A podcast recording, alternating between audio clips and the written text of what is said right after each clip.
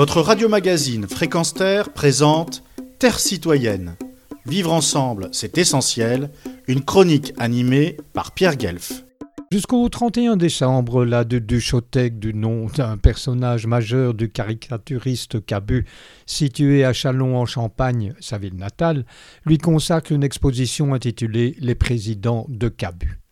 Le mensuel Union pacifiste du mois de mai, média auquel Cabu collabora régulièrement, publie aussi, très logiquement, un reportage dévolu à cet événement. Fréquence ne pouvait qu'emboîter leurs pas. Fécond dessinateur de presse, amoureux inconditionnel du jazz, militant pacifiste, son ami Jean-Luc Porquet, auteur de Cabu, une vie de dessinateur paru chez Gallimard, expliqua que Cabu était toujours du côté ensoleillé d'une rue, mais que, comme une funeste prémonition, une année avant sa disparition tragique, il lui avait confié être généralement optimiste, mais qu'il pensait quotidiennement à la mort. Dès les années 70, j'ai apprécié Cabu qui, avec Cavana, Reiser, Wolinski et d'autres, firent l'essence même de Charlie Hebdo et lui donnèrent une dimension jamais égalée, selon moi. Avec le recul, je me rends compte de hasard de l'existence qui me firent mettre mes pas dans ceux de Cabu, puisque objecteur de conscience et coopérant technique de 1969 à 1971 à Béjaïa, cité de Kabylie, ce fut précisément là que Cabu fit partie d'un régiment semi-disciplinaire en 1958 et écrivit à sa sœur Je suis entouré d'abrutis, aussi bien gradés que de deuxième classe.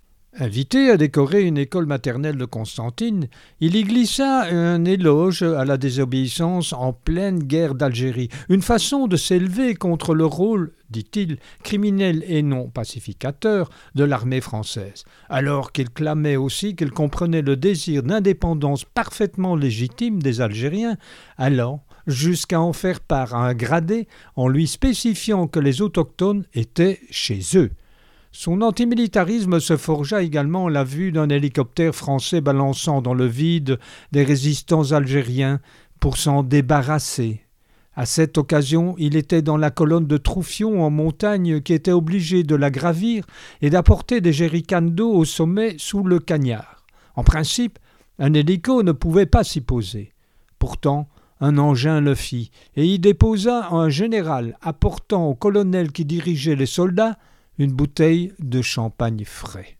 En 1976, également dans la canicule, Cabu et moi faisions partie des participants, dont Cavana, Wolinski, Rezer, Théodore Monod, à la marche internationale non violente pour la démilitarisation entre Metz et Verdun durant une semaine.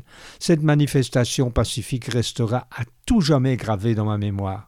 À la suite de son assassinat en 2015, lors de l'attentat dans les locaux de Charlie Hebdo, Jean-Luc Porquet releva qu'il n'avait pas été assassiné par un braqueur ou un fou, mais très exactement pour ce qu'il était, un homme qui dessinait librement. L'entrée est totalement gratuite à cette exposition ardennaise et les lundis, mardis et matinées sont réservés au public scolaire. Assurément, une initiative qu'aurait apprécié le père du grand Duduche. Retrouvez et podcastez cette chronique sur notre site fréquenceterre.com.